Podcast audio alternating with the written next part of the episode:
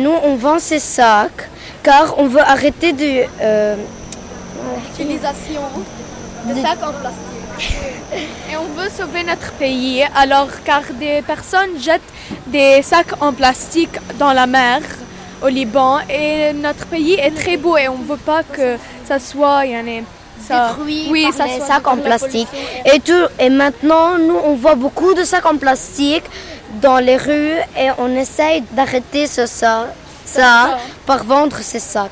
Et on sauve aussi les tortues parce que quand ils sont dans la mer, ils croient que c'est des méduses, ils les mangent et puis ils meurent. Et tout l'argent, il part à Big Blue. C'est une association. Qui sauvent les tortues. Alors si on veut arrêter la pollution, on, on vend ces sacs et tout.